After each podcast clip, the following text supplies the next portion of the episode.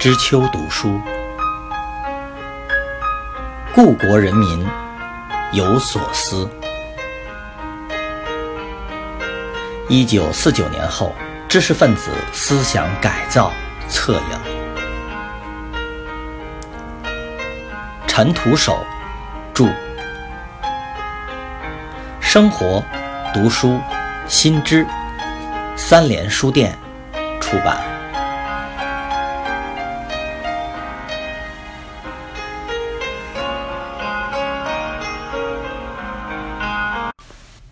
七，一九六零年年初开始，北京城内副食粮食供应出现了极大的困难，因营养不良造成的浮肿、消瘦、头晕等毛病在各行业中普遍出现。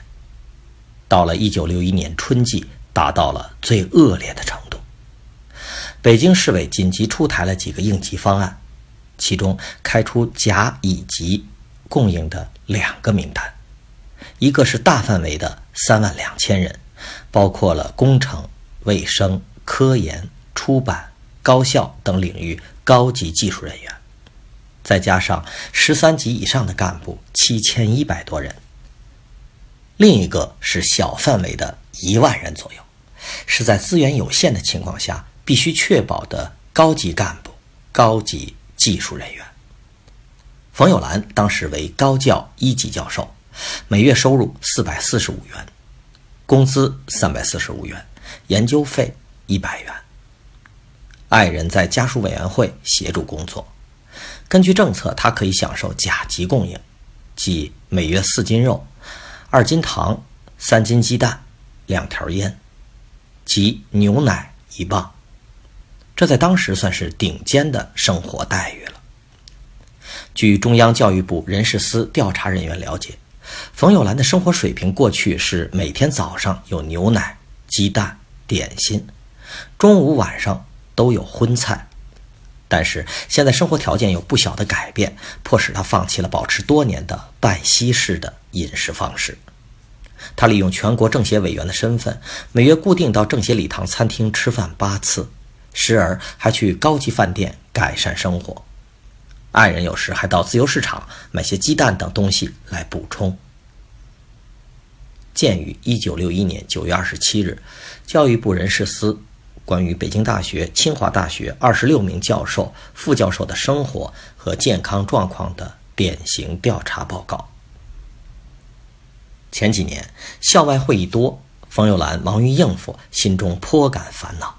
但此时他一反常态，却经常参加各类会议和政协视察工作，借会议的伙食来填些油水。他乐于参加的会议有：民盟中央、市委会议、学校民盟支部小组会、科学院召开的学部会议、有关学术探讨会。这些会议的伙食相对比较充足，能时常到会也是恢复、保护自己身体机能的一个有利条件。冯友兰在系里只开一门讲座，每周四节，备课也不费很多力气，教学负担不算很重。他从中年起就注意摄生，注意恢复身体疲劳，尽力保持精神状态平和。教育部人事司还特意提到一笔：一九五八年批判他时，他尽量克制自己，使自己的情绪不过多的激动。冯友兰的生活规律与美学家朱光潜有些相似，都是一早起来在园内散步，坚持打太极拳，晚上一般不工作，很早就上床睡觉。一九六一年时，冯友兰近六十六岁，血色素正常，从外人看来，身体健康情况还算是比较正常的。一九六一年全年只因腹泻休息了两三天，有时患感冒。四月份，高教部在北京饭店召开教材会议。冯友兰时常晚上去东郊体育场观看世界乒乓球锦标赛。看完比赛后，已没有公交车，他坚持步行回到北京饭店，还谈笑风生地和同行者说：“今晚我们两人也得了双打冠军呐。”鉴于一九六一年九月二十日北大。关于调查部分教师健康情况的汇报，但是他的体重还是略有下降。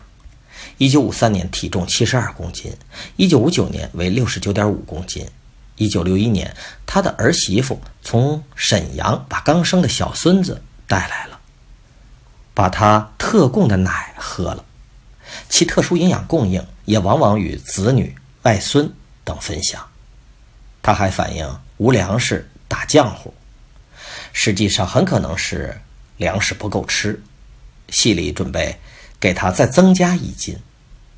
一九六一年九月，冯友兰亲自找学校，两次要求将孙儿在京报上户口，以解决婴儿供应的问题，但迟迟未能批复下来。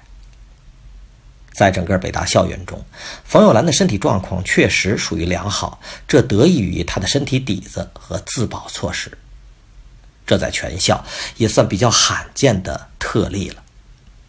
在北大范围内，身体虚弱拖垮的教授。比比皆是，迫使校党委屡屡请求市委予以救急。譬如北大西语系主任冯志，一九六一年比一九五九年降了十多公斤，眼花、头晕，早晨心慌，手脚麻木，开会时精神集中不起来，听不进去。同为哲学系教授的张仪，从一九五九年体重六十五点二公斤。到一九六一年减至六十一点一公斤，副教授刘元芳一九五八年体重六十二公斤，一九六一年竟锐减至五十公斤。北大校方向上级报告称，有些三级以上的教授因家庭人口多，新供应的营养品实际由全家人分享。其中有些长期患病的老教授，个人生活水平下降较多，在不同程度上影响了他们的健康状况。最头痛的是，现有的三级以下的教授原按规定不供应特别营养，但为照顾其中部分年老多病的教授，适当提高营养条件，以助于恢复健康。学校根据具体的情况，已为八名教授提出申请供应营养。但已上报半年，市里尚未批复。在党员教授中，目前已有十八人享受了营养品的折半供应。党员教授段学富长期患有十二指肠溃疡，以前每天可以吃到两个鸡蛋、面包、水果、牛奶，也比现在的多。过去全家每天有肉半斤或一斤，现在一般都是素食。每餐大约只有一碗菜。最典型的一个例子为六十六岁的生物系一级教授李汝奇，全家共收入四百二十三元。原来家里生活方式是西洋式的，有一个厨子是做西餐的，在校内都很有名。全家也习惯了吃西餐，主食吃的少，副食吃的多。每天早上要吃牛奶。面包、鸡蛋、水果，中晚餐有肉、鱼。一九五九年，学校组织参观定陵地下宫殿，他的体力仍和中年人一般，在教授中是最好的一个。